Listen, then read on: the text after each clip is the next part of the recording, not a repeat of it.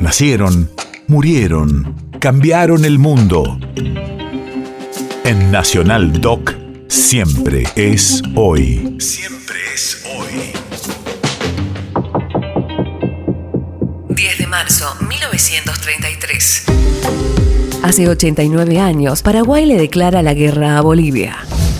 Radio de la memoria. La región del Gran Chaco tenía una importancia estratégica para Bolivia, debido a que anteriormente había perdido su salida al mar en la Guerra del Pacífico y mediante el río Pilcomayo o río Paraguay tendría una salida hacia el Océano Atlántico. Este conflicto, que duró tres años, fue el más importante de América del Sur en el siglo XX y tuvo una gran cantidad de bajas para ambos bandos. ahí está, está la del camino, está por vida, y empezaron a darle agua con algodón después de la boca así y no hubo caso, murió. Temblaba la tierra y, y duraba desde las 8 de la mañana hasta las 2 de la tarde. La guerra del Chaco.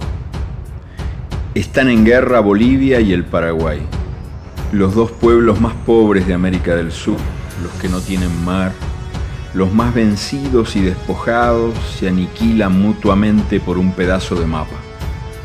Escondidas entre los pliegues de ambas banderas, la Standard Oil Company y la Royal Dutch Shell disputan el posible petróleo del Chaco.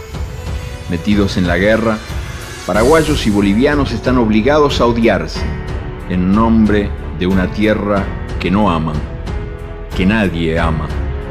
El Chaco es un desierto gris, habitado por espinas y serpientes, sin un pájaro cantor ni una huella de gente. Todo tiene sed en este mundo de espanto. Las mariposas se apiñan desesperadas sobre las pocas gotas de agua. Los bolivianos vienen de la heladera al horno. Han sido arrancados de las cumbres de los Andes y arrojados a estos calcinados matorrales. Aquí mueren de bala pero más mueren de sed. Nubes de moscas y mosquitos persiguen a los soldados, que agachan la cabeza y trotando embisten a través de la maraña a marchas forzadas contra las líneas enemigas. De un lado y del otro el pueblo descalzo es la carne de cañón que paga los errores de los oficiales. Los esclavos del patrón feudal y del cura rural mueren de uniforme al servicio de la imperial angurria habla uno de los soldados bolivianos que marchan hacia la muerte. No dice nada sobre la gloria, nada sobre la patria. Dice, resollando, maldita la hora en que nació. Efemérides latinoamericanas.